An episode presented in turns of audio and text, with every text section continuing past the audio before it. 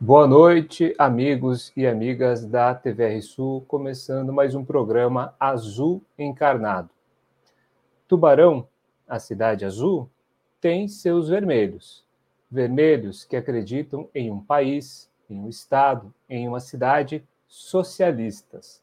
Nós queremos encarnar, avermelhar e dar corpo ao socialismo aqui, neste azul. Meu nome é Léo Jorge Panegali, eu sou psicanalista e militante comunista.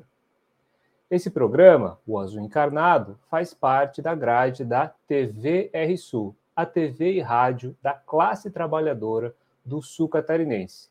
Contribua com nossa TV comunitária através do Pix, que está aqui na descrição do podcast ou no canto superior da tela. Manda um Pix de um real com o texto azul encarnado. Não tem um pila furado na carteira? Então escute essa conversa e se alguma coisa aqui te enriqueceu a alma, compartilhe com aquela pessoa que você sabe que pode também se enriquecer dessas ideias. Pois o Encarnado é um dos braços do Comitê Popular de Lutas de Tubarão e região. Quer contribuir e se organizar? A luta popular é uma libertação coletiva e uma necessidade espiritual. Mande mensagem para a gente pelo Instagram, azul.encarnado ou no arroba tubarão à esquerda, que estão aqui na descrição.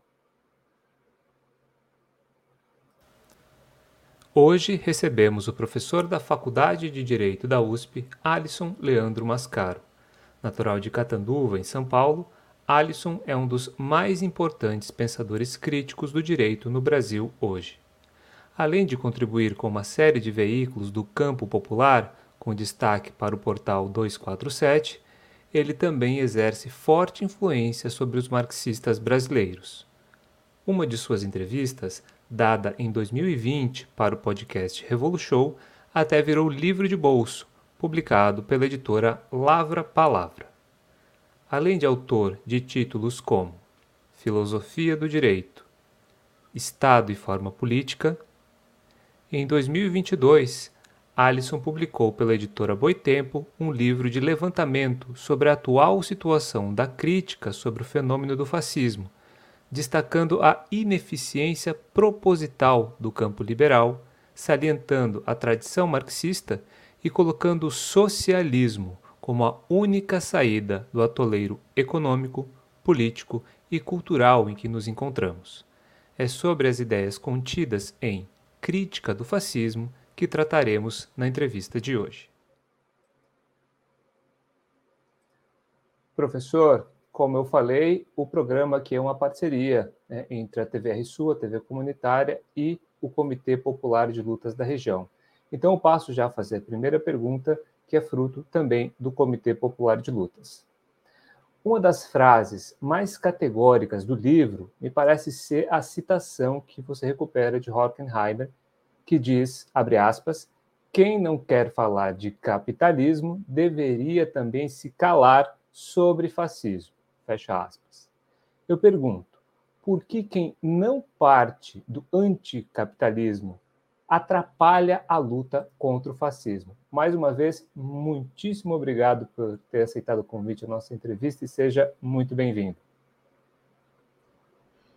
Obrigado, prezado Léo Jorge Panegali. É uma alegria falar a você e a todas e todos que acompanham esta programação e que se abeiram e participam desta caminhada de luta.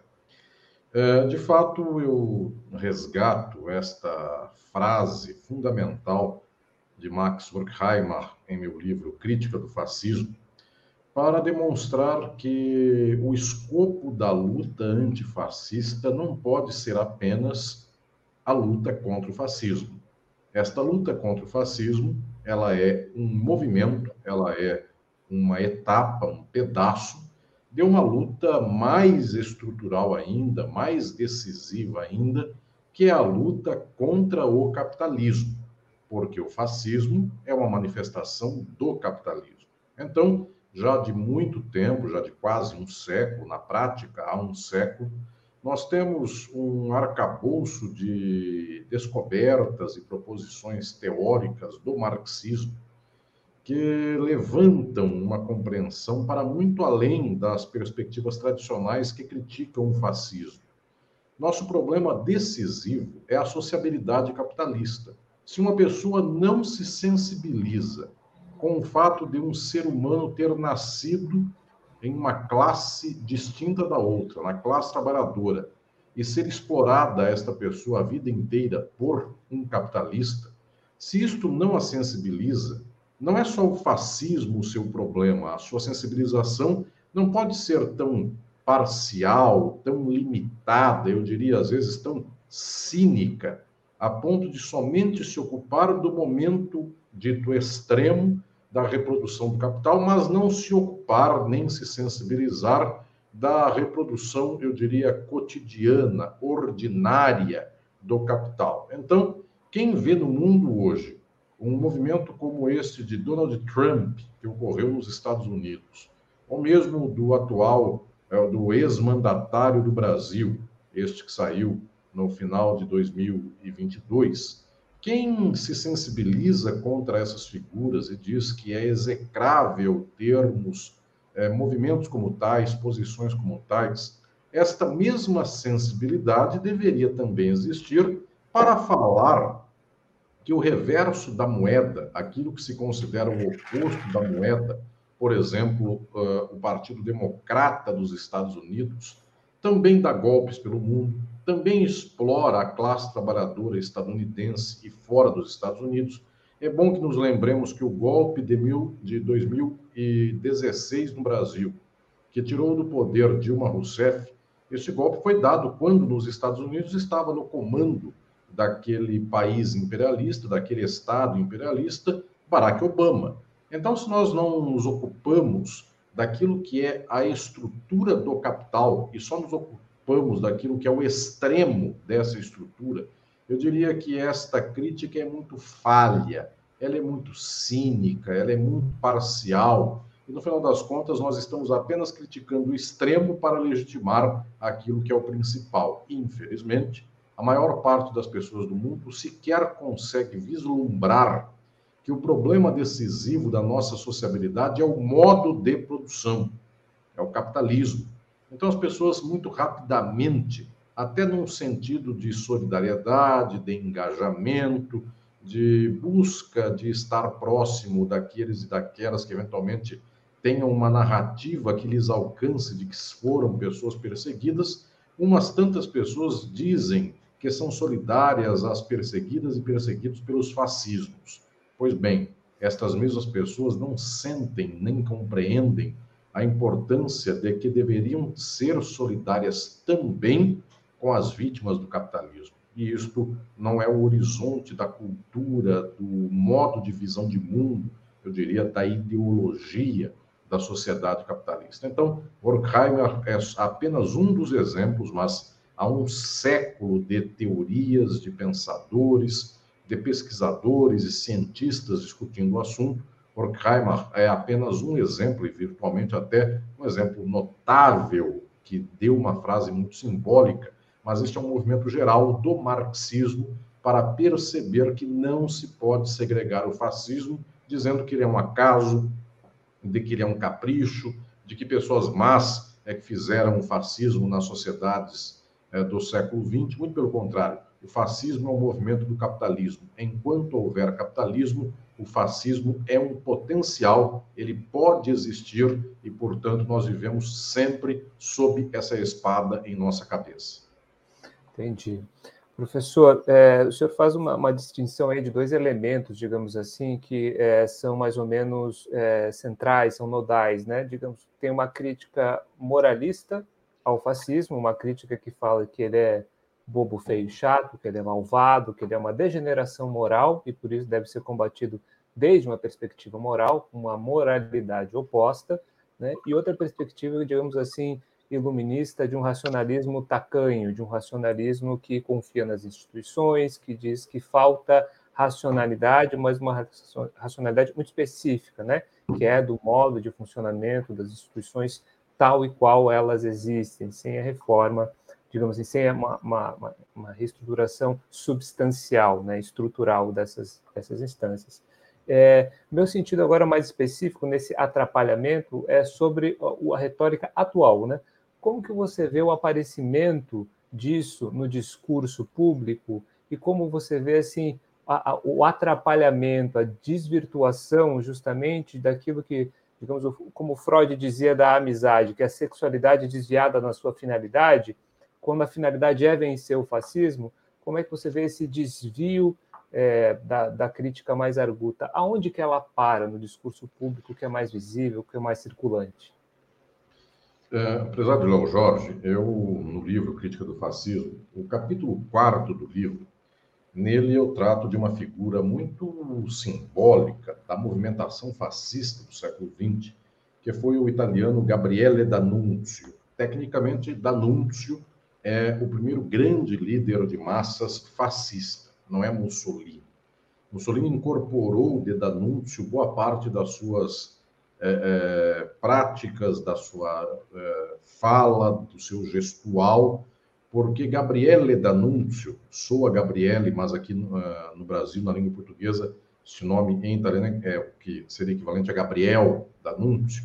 Este Gabriel D'Annunzio, Gabriele D'Annunzio, ele teve um experimento fascista no início do século XX, é, que foi na cidade de Fiume, uma cidade tomada daquilo que foi no século XX a Iugoslávia, foi tomado por Gabriel D'Annunzio numa espécie de investida militar e foi buscado se tentar anexar esta cidade à Itália. Como a Itália não podia anexar esta cidade porque senão abriria a Segunda Guerra Mundial, a Itália não pôde anexar. Então, Gabriele D'Annunzio fundou naquela cidade é, é, é, do Fiume um Estado, e esse Estado durou alguns anos. Pois bem, Gabriele D'Annunzio é que inventou a fala direta com o povo, sair na sacada do palácio e fazer gestos, enfim, toda uma série é, é, é, de procedimentos e ritualísticas que depois Mussolini, que era seu admirador, incorpora para o movimento fascista italiano. Por que eu trato de D'Annunzio no livro e já chego aqui à sua questão, à sua proposição? Porque o fascismo, tal como nós o conhecemos de modo estrito, de fato, ele eh, teve em Mussolini o seu grande exemplar e depois Hitler com uma outra configuração disso, que é o nazismo. Mas observem, eu faço questão de insistir com isto no capítulo 4 do Crítica do Fascismo. Observem todas e todos que eh, o fascismo não surgiu do nada. Gabriela D'Annunzio, já antes do fascismo, tinha posturas fascistas. E isto, se quisermos remontar ainda ao século XIX, há muitos outros exemplos que também participam da mesma configuração. E também no capítulo 4 do meu livro Crítica do Fascismo, eu avanço no sentido de fazer um balanço da própria cultura marxista eh, italiana para depois do tempo do fascismo, portanto, para depois da Segunda Guerra Mundial. A Segunda Guerra Mundial, no seu estertor, venceu o fascismo. Então, a guerra conseguiu ser vencida pelos antifascistas contra os fascistas italianos. Pois bem, eu lembro aqui, inclusive, aquelas e aqueles que queiram é, se interessar para ler o livro, que este Crítica do Fascismo eu faço ser aberto com um poema, um trecho de um poema é, de Pier Paolo Pasolini, que, se intitula, o mais conhecido poema de Pasolini, Le Ceneri di Gramsci, As Cinzas de Gramsci. E aqui no livro eu começo, inclusive, com este poema que diz assim: Ma che serve la luce? Mas de que serve a luz, a razão, a razão quantas vezes, como no caso do fascismo, levou ao fascismo. Pois bem, o próprio Pasolini, nas décadas de 60 e 70, 1960, 1970, ele alertava para o fato de que a Itália continuava fascista. A cultura do fascismo, ela não acabou ela estava presente, ainda que com uma argumentação atravessada, ainda que com alguma maquiagem, ainda que buscando falar que não era fascista para ser fascista. Então, o próprio Pasolini, em muitos textos, e eu aqui no capítulo 4 de Crítica do Fascismo, eu exponho esses textos, O próprio Pasolini relembra que o fascismo não acabou. Theodor Adorno, na Alemanha, também na década de 1960, e eu trato disso também no capítulo 1 do livro, Theodor Adorno também percebia que na Alemanha o nazismo não havia acabado na década de 60. A postura da direita, da extrema-direita, era presente na Alemanha, era presente na Itália. Acabou, efetivamente, o movimento organizado de Hitler e o movimento organizado de Mussolini. A cultura não acabou. A cultura fascista, nazi-fascista, não acabou. Isto para dizer que quando chegamos no nosso tempo, quando se vê Jair Bolsonaro no Brasil, Donald Trump nos Estados Unidos, um tal Orbán na Hungria, uma certa senhora que atualmente é primeira-ministra da Itália que se diz neofascista, e figuras mais pelo mundo, muita gente fica surpresa e diz assim: puxa vida, depois do tempo do Mussolini, do Hitler, do Hirohito lá no Japão, do Franco na Espanha, então eis que surgimos novamente, eis que vimos renascer o fascismo. A questão é pior do que esta, porque o fascismo não acabou. Eu volto a falar aqui desta minha narrativa que faço sobre Adorno e faço sobre Pasolini, porque nas décadas de 60 e 70 eles percebem que as suas sociedades tinham novamente um reavivar fascista, nazista. Então não é algo que acabou em 44 ou 45 e que depois desse período inteiro tivemos uma longa temporada de não fascismo e agora isto vem pipocando. Muito pelo contrário, isto é uma manutenção, isto é uma conservação de uma latência do capitalismo que não acabou com a guerra. Nós acabamos com Hitler, com Mussolini. Nós acabamos com, eventualmente, uma fala pública organizada do Partido Fascista do Partido Nazista. No entanto, nós não acabamos com um horizonte de mundo que organiza fascistas e nazistas. Esse horizonte de mundo ele é tipicamente do capitalismo. Este horizonte, inclusive, falando agora da dimensão aqui psicanalítica, tocando nesse ponto, que é um dos pontos também centrais do meu livro, esta dimensão ela não é um suspiro de excepcionalidade de tempos fascistas. Essa estruturação da subjetividade na psicanálise contemporânea, na, na, na condição psíquica contemporânea, estudada para a psicanálise, esta condição se pode perceber na própria dimensão da sociabilidade capitalista, uma sociedade de classes. E se uma sociedade é de classes, é uma sociedade de distinções, de hierarquia, uma sociedade na qual alguns exploram e uma maioria é explorada. Então, a estruturação psíquica, a estruturação do inconsciente dos sujeitos nesta sociedade é uma estruturação marcada, constituída pela diferença. E esta diferença, inclusive, é estipulada, é estruturada, suas pulsões se constituem numa dimensão pela qual ser opressor é um elemento de gozo, ser oprimido é um elemento de sofrimento. Portanto, numa sociedade de exploração, as pessoas tendem a desejar ser exploradoras e tendem a desejar não ser exploradas. Mas, claro, o capitalismo é de 0,1% da população contra 99,9% da população. Se você me escuta e me acompanha neste momento, provavelmente pela estatística, você também está, como nós estamos aqui, nos 99,9% da população. Muito raramente o 0,1% na estatística dá aqui é, é, alcance para esta fala. Então, o que estou dizendo é que numa sociedade que é estruturada pela exploração, o desejo de explorar é muito patente, é muito é, presente, só que a maioria não explorará. Então, isso transborda para formas próximas e contíguas da exploração que sustentam a exploração burguesa da sociedade. Que formas são essas? As dominações, as opressões, então, daí avulta o patriarcalismo, o machismo. Então, é, dado que um trabalhador é explorado pelo capitalista, se este trabalhador homem explora no âmbito doméstico o trabalho doméstico de sua esposa, aqui ele já se põe numa condição de ganho em face de uma terceira, sua é, esposa. Então, nós observamos que esta é, estruturação, que esta rede do próprio capitalismo, é uma rede que impulsiona, que leva a subjetivação a um horizonte pelo qual um grau de manutenção e de reforço de uma ordem de opressão e de dominação é altamente desejável pelos elementos, pelos indivíduos, pelos sujeitos que compõem esta tessitura social, porque de alguma maneira tem-se tem aqui a ilusão de que se se perde de um lado, se se perde na ordem econômica, se ganha na ordem patriarcal. Então, aqui há uma marcação de gênero, ou então também uma marcação racial, alguém que se presume de sangue puro. Então, observemos nós como é que a, a classe trabalhadora alemã embarca com grande é, ênfase e grande gozo nessa dimensão de dizer: sou explorado, mas sou de sangue ariano. O outro é judeu, seu sangue é impuro. Observemos nós como estas fantasias, na verdade, são constituintes de posições de subjetivação muito concretas, a ideologia no nível muito material e concreto, que faz com que alguém pobre bata em outra pessoa porque ela é judia. E isso tem aqui, portanto, um dado de materialidade ideológica decisivo.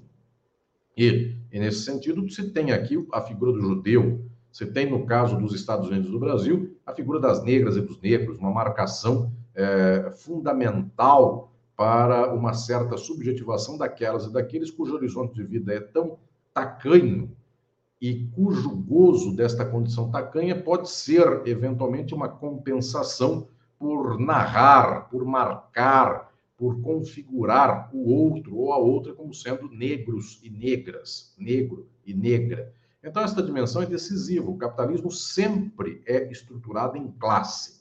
Se ele sempre é estruturado em classe, ele sempre tem junto com esta noção, classe é exploração. Uma classe explora a outra. Isso é uma condição econômica. Mas exatamente esta condição econômica traz junto consigo uma série de elementos que compõem um quadro geral. A exploração também é dominação. A exploração também é opressão. De tal sorte que, nesse contexto, para este conjunto geral da sociedade, que é marcado pela desigualdade, é marcado pela distinção de classe, quantos mais marcadores puderem constituir diferenças relativas e específicas, isto perpassa, então, uma espécie de estruturação da formação social, e por causa disso, podemos até não ter a mesma marcação que tinha o nazismo e que tinha o fascismo, até porque os dois não eram totalmente iguais nas suas marcações de opressão, nas suas marcações que levavam contributos à exploração capitalista. A Alemanha, sim, apresentava, eh, na sua estruturação ideológica, uma narrativa racial, racialista, muito pronunciada. A Itália tinha esta marcação menos pronunciada. A Itália não se organizava nesses termos. A, mov a movimentação inicial de Mussolini foi para combater os trabalhadores, os socialistas, os comunistas. A mesma coisa na Alemanha. Mas na Alemanha despontou também, de modo muito prevalecente, a marcação racial, de um tal sangue puro ariano contra um tal sangue impuro judeu, que depois, inclusive, por conta da geopolítica de associação entre Alemanha e Itália, a Itália também é, é, se prostrou a esta condição e também fez perseguição é, racial a judeus. Mas a marcação mais decisiva era na Alemanha. Então, o que estou dizendo é que este movimento que se deu por lá, ele pode se dar de outros modos e com outras variações em qualquer lugar do mundo. Então, é o racismo estadunidense, Ku Klux Klan, é o racismo brasileiro. E observemos nós como existe uma cultura racista profundamente arraigada na sociedade brasileira. São as marcações de gênero, as marcações patriarcais, machistas, homem-mulher, as marcações, inclusive, de orientação afetiva e sexual, portanto, é uma pronúncia de uma certa é, é, presunção de ortodoxia é, de orientação sexual hétero, afetiva contra outras orientações como as homoafetivas, de tal sorte que o que temos aqui são variadas possibilidades de afirmação e de eh, manutenção e de reelaboração de quadros de desigualdade. Estas desigualdades marcadas só prosperam, só sobrevivem, porque fazem coesão com a marcação decisiva, materialmente determinante, para falarmos nos termos do maior filósofo do marxismo das últimas décadas, que é Louis Althusser, só faz sentido todas estas miríades, toda esta miríade de marcações distintas, cigano, não cigano, ariano, judeu, hétero afetivo, homoafetivo, homem, mulher, cristão, não cristão, é, crente e ateu, estas marcações, as mais variadas, elas só fazem sentido porque são coesas à marcação da determinação social. Marx ensinou ao Althusser, ele relembra este grande ensinamento de Marx, a sociedade capitalista é determinada pelo modo de produção capitalista. Então, é determinado pela condição de desigualdade de classe, burguesia e classe trabalhadora. Todas estas marcações, ariano, judeu, só podem prosperar e só podem avançar se elas fazem algum grau de coesão com a marcação determinante, que é capital e trabalho. Se eu puder fazer o esquema fascista e nazista, é, é, constituir qualquer tipo de opressão e de dominação em favor da exploração do capital, assim o será, de tal modo que a classe trabalhadora a, a, a alemã marcou-se como ariana contra uma classe trabalhadora, uma fração da classe trabalhadora eh, eh, judia, e isto foi altamente favorável à concentração de capitais, ao oligopólio, aos monopólios da economia alemã, uma concentração, inclusive, em cinco conglomerados econômicos, para os quais o povo matando judeu, perseguindo judeu, no final das contas, o povo matava o comunismo, perseguia o comunismo, garantia o capital nas mãos dos capitalistas, enquanto o povo se entretia ideologicamente com essas abominações, com estes horrores, com a perseguição aos judeus, sendo os que perseguiam aqueles e aquelas que se diziam cristãos, porque os judeus cristãos não eram. Então, o que estou dizendo é que as marcações das opressões e das dominações podem ser múltiplas. Inclusive, nós podemos ter sociedades fascistas e nazistas que não persigam tal grupo social persigam outro, e outras que façam o contrário. O critério definidor é que estas perseguições levam água em favor do moinho da exploração capitalista. Então, nesse sentido, a determinação, em última instância, para falar aqui nos termos de Althusser, é do capital, é da estruturação da reprodução da sociabilidade capitalista. Qualquer coisa que se aglutinar a isto qualquer sobredeterminação que se puser por cima dessa determinação em última instância e der certo e puder se aglutinar com isso, será favorável. Então, aqui no Brasil, foi uma luta, um combate contra o PT, o comunismo e as esquerdas que fez com que o povo inteiro, ou em boa parcela dele, fosse levado para a direita, de tal modo que se quebraram os direitos dessa gente trabalhadora que foi levada para a direita, que se quebrasse a Previdência Social, que se desse a Petrobras de graça, que se desse a Embraer de graça, que se desmatasse a Amazônia, que o latifúndio explorasse ainda mais. Então, observemos nós que estas eh, eh interpelações fascistas ou de extrema-direita, não só as fascistas, estrito senso, mas quaisquer uma delas que leve a opressões e a dominações, estas interpelações prosperam porque, de algum modo, se se tornam coesas com a exploração capitalista, isto é sangue para este vampiro da classe burguesa beber e ainda mais uh, acumular, ainda mais sangrar a classe trabalhadora. Portanto, não se deve aqui fazer uma pergunta, e aqui, estimado Léo Jorge, eu fecho esta reflexão deste tópico, não se deve fazer uma pergunta moralista. Por que, que os pobres foram de direita e bateram nos comunistas, sendo que isto só foi desfavorável a eles. O grande entendimento é que uma sociedade estruturada em classes é uma sociedade estruturada não numa união, não numa coesão plena é, da sociedade, mas sim numa fratura, numa divisão. Se ela é estruturada numa divisão e todas as subjetividades são interpeladas, mais que interpeladas, são constituídas a partir de divisões,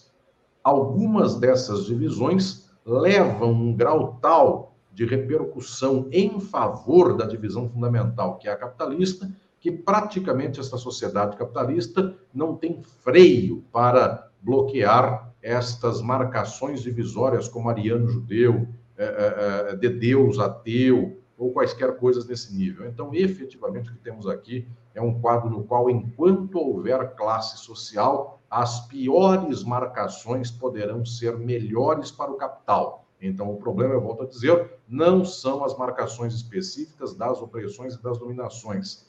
É a marcação determinante, que é a marcação do capital. Claro, entendo. Alisson, então, seguindo nessa, nessa, nessa reflexão, é, as estratificações feitas dentro da classe trabalhadora, elas são sempre contingenciais à formação social de cada território, de cada nação. O fascismo o italiano tem sua característica, o japonês tem a sua, o nazismo tem, tem a sua. Nesse sentido, é, tentando alinhar de novo com a reflexão que eu estava fazendo anteriormente, toda luta é, feminista, toda luta antirracista, toda luta anti-LGBT que é mais fóbica, todas essas lutas, digamos assim, que no Brasil se apresentam com a, com a face né, do fascismo, o fascismo é contra tudo isso, todas essas vidas, é, se elas não apontam de alguma maneira, porque por si só tem extrema relevância, isso é inegável, não se trata de, de, diminuir ou de tentar fazer uma sobreposição, digamos assim, autoritária sobre essas lutas, que é muita da reclamação histórica do movimento negro, do movimento feminista e do, dos outros movimentos, enfim, sobre questões de gênero. É, mas se essas lutas elas não são anticapitalistas, se o anticapitalismo, se a questão de classe não está muito bem intrincada, organizada, colocada né, de maneira central, inclusive como instrumento de coesão entre as lutas, essa luta ela pode levar ao que, digamos assim, o, o, a teoria um tanto trotskista, mas, enfim, de uma revolução traída, digamos, emancipamos as mulheres. Né? Os negros chegaram ao topo. Né? As sexualidades estão aí para ser livremente utilizadas, mas são Uber, são, enfim, diversas outras profissões assim que exploram a si mesmas de alguma maneira. É, é, é, um aspecto importante, digamos assim, é uma luta que pode trabalhar contra quando a luta é emancipatória, dessa estratificação de classe. Ela não leva em si o, o, a crítica anticapitalista, ela trabalha em favor de, logo lá na frente, né? depois do, do Reagan, veio Trump, né? veio o, o, o, fascismo, digamos assim, na sua tentativa de colocação. É isso que ela constrói? É essa abertura que ela se coloca? Ou digamos que digamos, podemos levar em banho-maria, morto, não fazer tantas interpelações do ponto de vista da luta de classes a essas lutas esperar um momento mais oportuno? Elas podem levar por si mesmas uma emancipação é, da crítica do capital? É, o prezado Leo Jorge tomou aí a, a, o dístico de Trotsky é, para falar seria uma revolução traída. Pegando, inclusive, em termos melhores, é, seria, na verdade, uma reforma traída, porque, obviamente, as lutas é, é das mulheres, as lutas é, das negras e negros, do movimento LGBTQIA, é, dos povos originários, tantas variadas lutas, elas, via de regra, no horizonte contemporâneo, não se apresentam nem se reclamam revolucionárias. Então, não há uma revolução traída, porque não há sequer revolução, não se trai aquilo que não se predispôs a prometer fazer. Portanto, é dado que aí não houve nem sequer, como diziam os italianos, e promesse espose, nem houve a promessa de, é, de casamento, também não há traição. Portanto, a, a, na verdade, a traição que há nesses casos é a reforma, porque a promessa de reforma Portanto, é outro grau, não chega nem a análise do Trotsky. Trotsky, inclusive, que trata também no capítulo, de que trata no capítulo 2 aqui do Crítica do Fascismo, suas análises é, sobre o fascismo. Pois bem, mas há uma reforma traída? Sim, porque este horizonte é o horizonte decisivo. Quando se movimentam setores sociais para uma espécie de remendo que é impossível de acontecer, trata-se de uma reforma traída. Então, nesse sentido, nós observamos que muitas lutas de representatividade alcançam a representatividade. O que quer dizer a representatividade?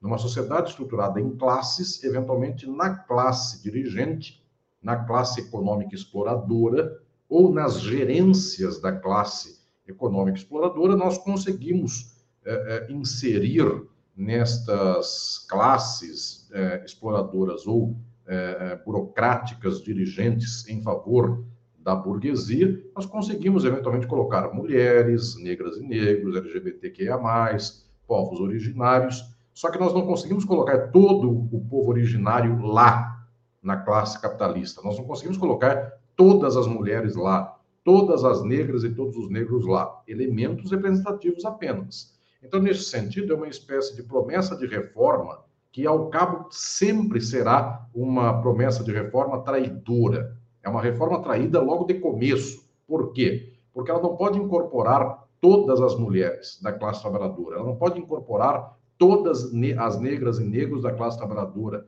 todos e todas LGBTQIA+. Porque, no final das contas, se a sociedade é de classes, uma classe detentora dos meios de produção, ela tem um tamanho minúsculo em face daquela que é a classe explorada trabalhadora. O que se pode fazer é alguma representatividade dentro dos exploradores, só. Só que não levar todos os explorados a serem exploradores. Porque, no final das contas, a única hipótese de salvar as mulheres, as negras e negros, os, os e as LGBTQIA, é acabar com as classes. Porque então, automaticamente, estruturalmente, todas e todos serão a classe trabalhadora detentora dos meios de produção. Então, no final das contas, há um impasse aqui estrutural, que é o fato de que a reforma do capitalismo não consegue lograr grande êxito a não ser fazer com que na classe dirigente em favor do capital ou na própria classe burguesa haja um ou outro elemento representativo daquilo que são os grupos vulneráveis, perseguidos, oprimidos, dominados historicamente.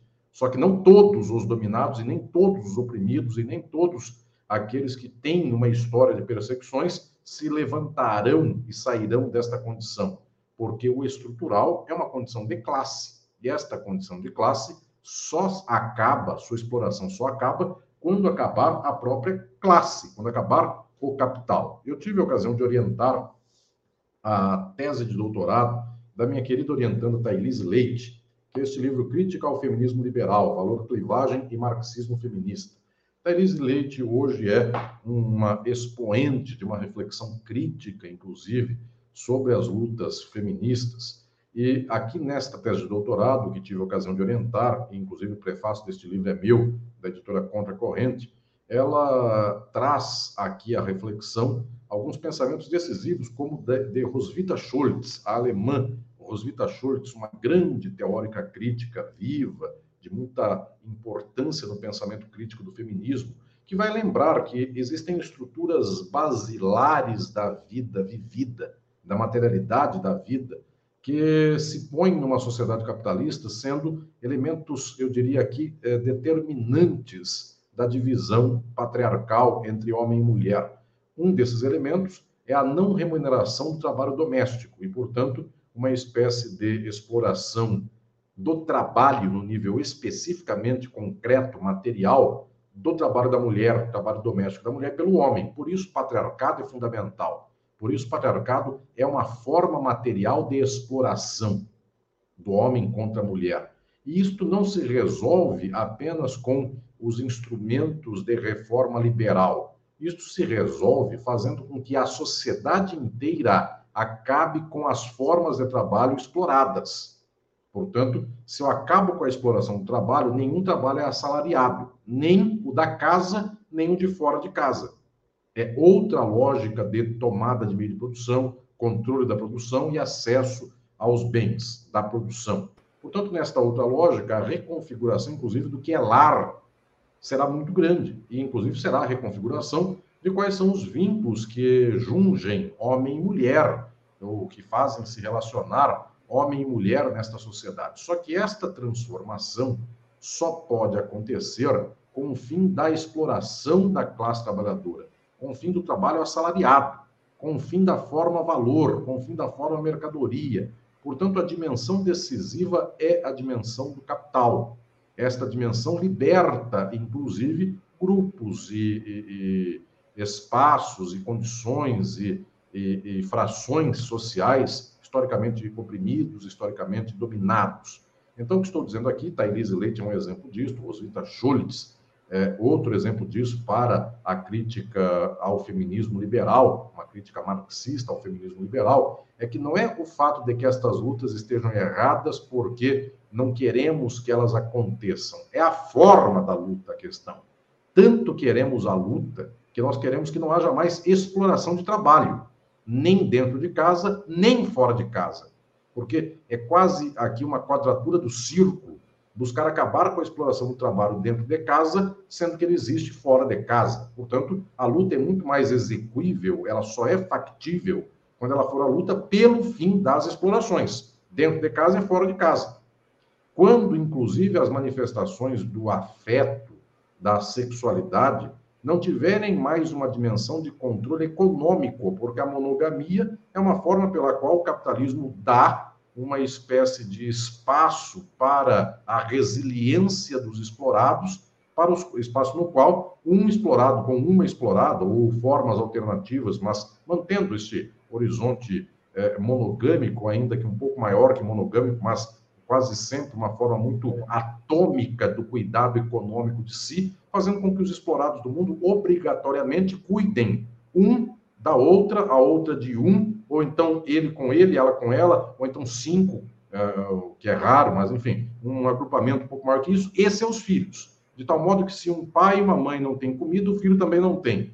Ou seja, esta dimensão pela qual cada qual se amarra com alguém para poder viver a vida econômica, aguentando a exploração, aguentando a falta de comida, aguentando a falta de remédio em dois, é exatamente contra isso que nós lutamos, em favor da libertação em face desse quadro.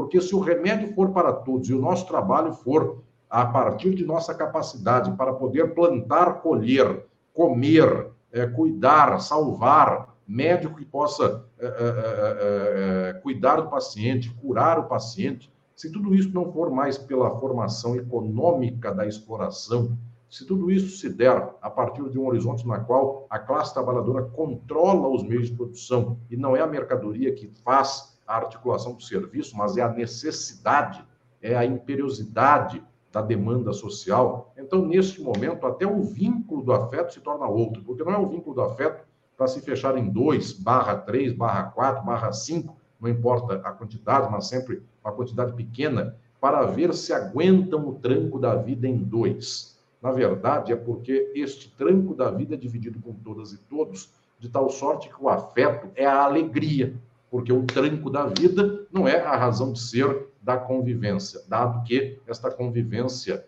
é, esta, este tranco da vida passa a ser um tranco de todas e todos e, portanto, um compartilhamento da riqueza. Observemos nós, até se quisermos salvar plenos afetos, nós temos que mudar o modo de produção, porque nesse modo de produção, no qual a, o sofrimento, a exploração, a dominação e a opressão são suas características, se quer um afeto apenas por afeto, nós conseguimos ter nesta sociedade. Tudo é atravessado pelas fragilidades, interesses, dificuldades ou então impossibilidades desta mesma sociabilidade. Claro.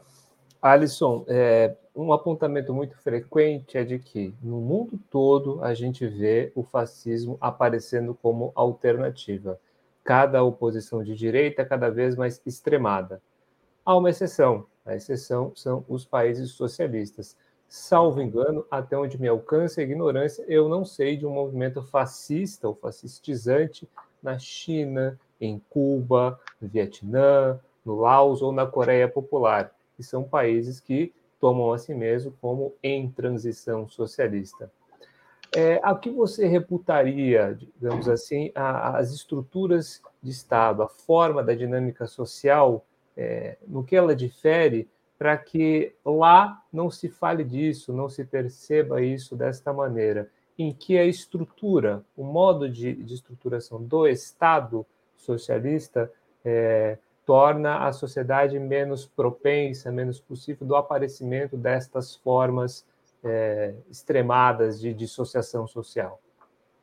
Estas sociedades, que não são socialistas, elas são sociedades que fizeram revoluções é, é, socialistas, mas que tiveram, é, é, por conta própria e também por bloqueios externos, mas por um movimento conjunto de tudo isso, elas tiveram seu movimento de transformação social, eu diria, cristalizado num grau posterior ao da Revolução, mas não avançaram para além disso. Portanto, mantém ainda a forma Estado, mantém ainda, portanto, uma dominação política específica e são atravessadas é, é, estas sociedades por eventuais contradições dessas mesmas estruturas. Então, algumas dessas sociedades, décadas atrás, perseguiram LGBTQIA+. Eram sociedades que fizeram revolução. e que tinham políticas do Estado de perseguição. Hoje, algumas delas não têm mais.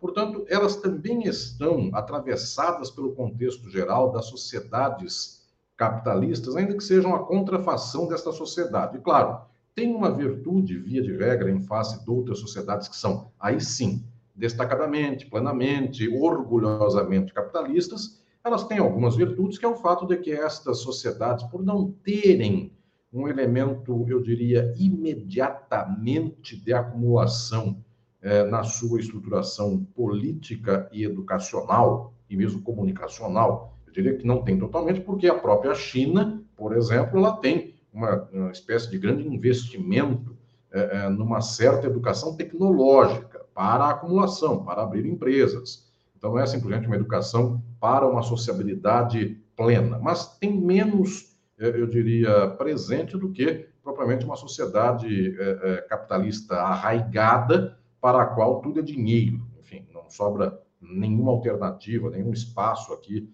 de divergência. Então, essas sociedades, por poderem ter dimensões como tais, elas eventualmente têm inclusive mecanismos políticos, é o Estado, na sua forma clássico, o Estado enquanto força é, é, monopolística de organização social. Estas sociedades conseguem barrar no ninho movimentos fascistas, portanto, elas não deixam crescer movimentos como tais. Já a sociedade capitalista, esta é, capitalista anunciada e auto é, é, é referenciada e orgulhosa de ser assim, ela é toda marcada na diferença e, portanto, algumas dessas diferenças prosperam nesse tecido social de um modo avassalador estas posições de extrema-direita parecem aí uma espécie de erva daninha que é altamente cultivada. E mais uma coisa também, os aparelhos militares de repressão das sociedades capitalistas são aparelhos muito ideologicamente constituídos pela marcação da diferença. Burguês, classe trabalhadora, é, gente de direita, gente de esquerda. Observemos nós, não tem uma polícia no mundo que seja de esquerda, não tem um exército do mundo que seja de esquerda, são todos de direita. Então, eventualmente, o que temos aí sim em Cuba, e, e, e, na, na China, foi uma experiência de revolução socialista e de guerra que fez com que aparelhos militares pudessem se aproximar mais de uma lógica, eu diria, de algum grau de fala é, é, é, em favor da classe trabalhadora, se anuncia como exército do povo, se anuncia como exército da classe trabalhadora. Volto a dizer, tudo isso é invado, atravessado por contradições. Mas esta fala faz com que esses exércitos não estejam materialmente determinados pelo exército dos Estados Unidos, como praticamente 180 países do mundo compram armas dos Estados Unidos, pertencem ao circuito OTAN. Então, de alguma maneira, se não pertencem diretamente, indiretamente tem alguma relação com esse circuito.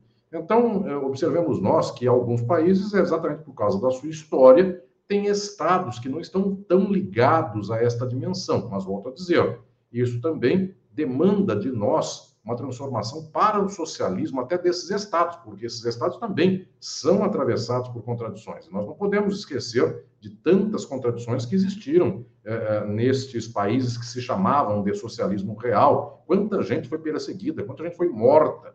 Enfim, Pachucanes, um dos maiores pensadores do marxismo, o maior teórico do marxismo, foi morto pela União Soviética. Não posso considerar que isso seja é, um paraíso da dignidade humana. Enfim, então, sem entender que o ferramental de uma ação revolucionária gera, inclusive, uma organização estatal mais soberana, menos dependente do imperialismo estadunidense, tudo isso é muito tranquilo, de tal modo que, eventualmente, haja mais armas para matar o fascismo no ninho nesses países. Mas eu volto a dizer, ainda nós não chegamos ao ponto no qual a classe trabalhadora do mundo tome o mundo nas mãos e esta classe trabalhadora, por conta própria, constitua a ideologia de não mais explorar, nem mais dominar, nem mais oprimir. Este horizonte tem que ser levantado por nós num movimento muito materialmente concreto, e não simplesmente na dependência de estados cujos líderes tenham um certo grau de sapiência porque a dependência desta sapiência da condição estatal é muito frágil. Vai que amanhã haja uma sapiência em sentido contrário.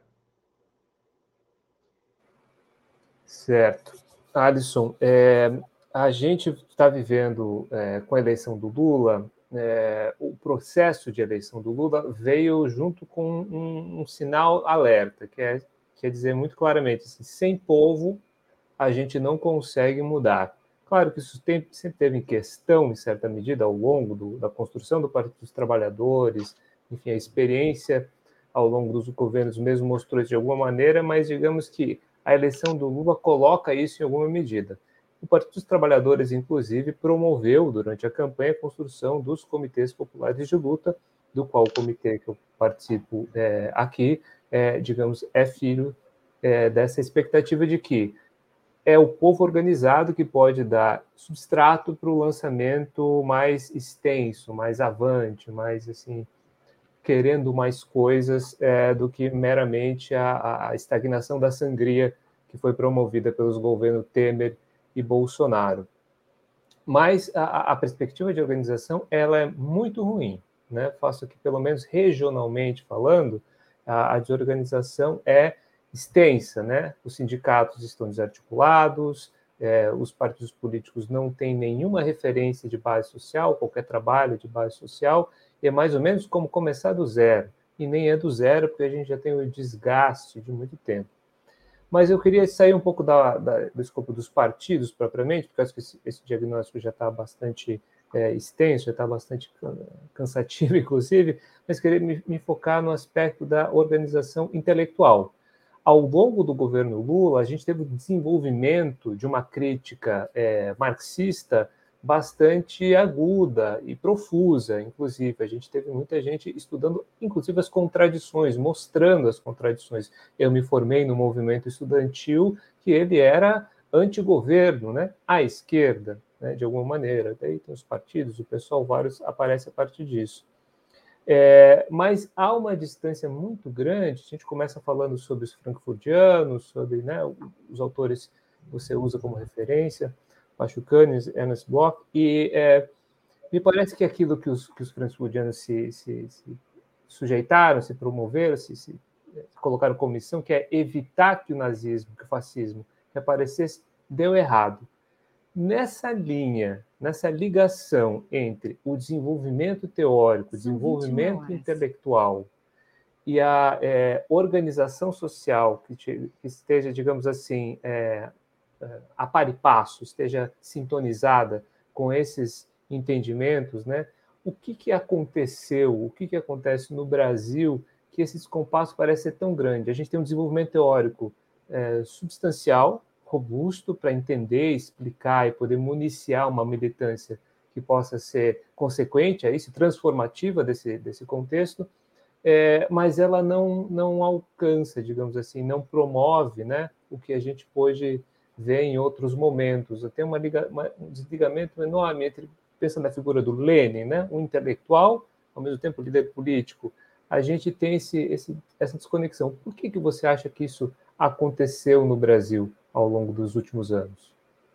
Exato, Léo Jorge. É, nós não temos um movimento intelectual robusto no Brasil, revolucionário.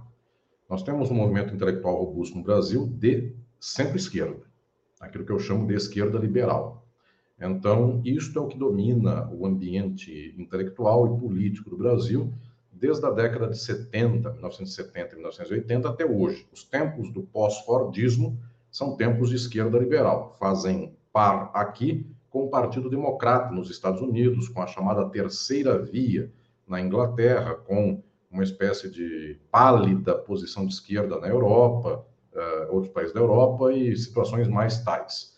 Portanto, eu não diria que os anos Lula, inclusive, que foram de um certo, de uma importante até expansão das universidades, tenha expandido um pensamento crítico. Pelo contrário, as universidades privadas eram técnicas, as públicas também eram técnicas e a, a parcela, a fração das universidades públicas que não era técnica, era é, dita crítica de humanidades, é de esquerda liberal. Portanto, é, não há nenhum horizonte aqui que se anuncie de modo é, é revolucionário ou de pensamento contra o capitalismo. O que há é um movimento residual contra o capitalismo, portanto, há na universidade, isto é, é claro, isto é bastante é, visível, só que esse movimento, via de regra, ele foi perseguido pelo PT na sua história. O PT, em toda a sua história, é um, se anuncia contra o marxismo, ainda que alguns elementos, ainda que algum, alguma fração do PT até fale é, do gosto por Marx, do gosto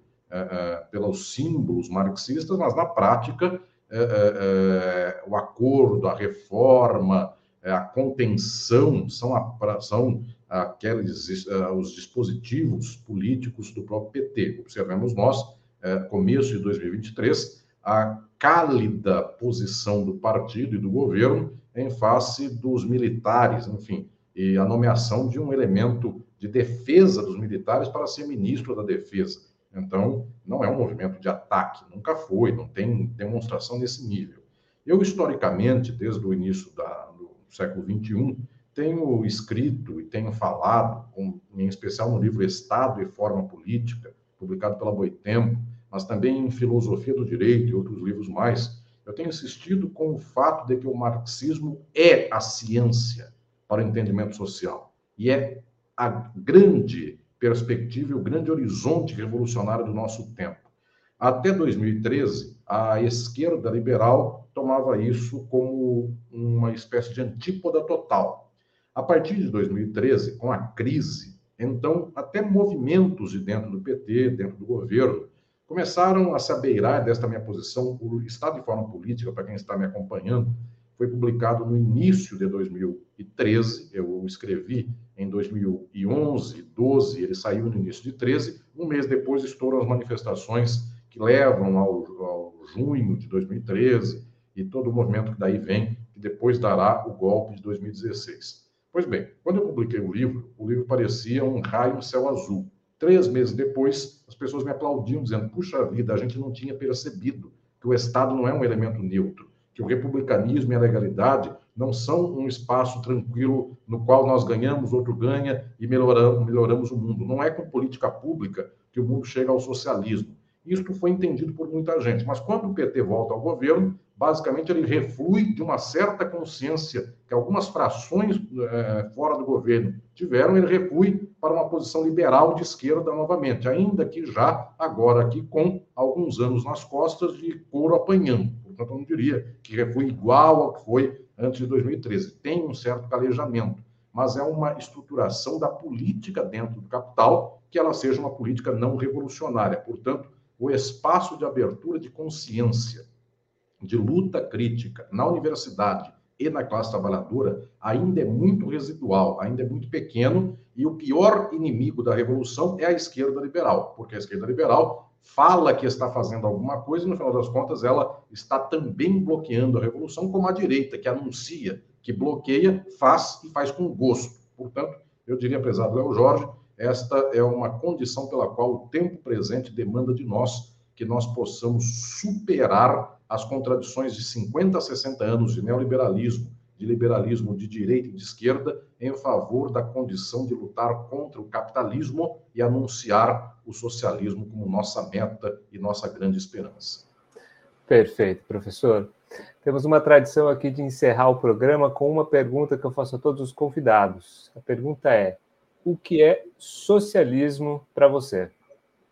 Socialismo nós podemos tomar por muitas acepções. Na acepção do marxismo, diz respeito ao modo de produção. Capitalismo é o modo de produção no qual nós vivemos, socialismo é um modo de produção que sai do capitalismo e que serve de transição até a busca do comunismo. Todo o resto é uma consideração moralista, uma consideração idealista, uma espécie de palavra vaga. Socialismo é o modo de produção que não temos e o combate ao modo de produção que temos é que nos faz, então, gestar esse modo de produção, no qual, segundo Marx, na crítica do programa de Gotha, cada qual trabalha conforme sua capacidade e cada qual recebe conforme a sua necessidade. Perfeito. Professor, novamente, muito obrigado por ter aceitado nosso convite, muito obrigado pelas ideias e as palavras. Espero que a gente possa conseguir fazer elas circularem aqui no nosso território, aqui na nossa região. Obrigado, prezado Leo Jorge. Um abraço a você, a todas e todos de sua região, de Santa Catarina e do Brasil todo. Tchau, tchau. Uma boa noite.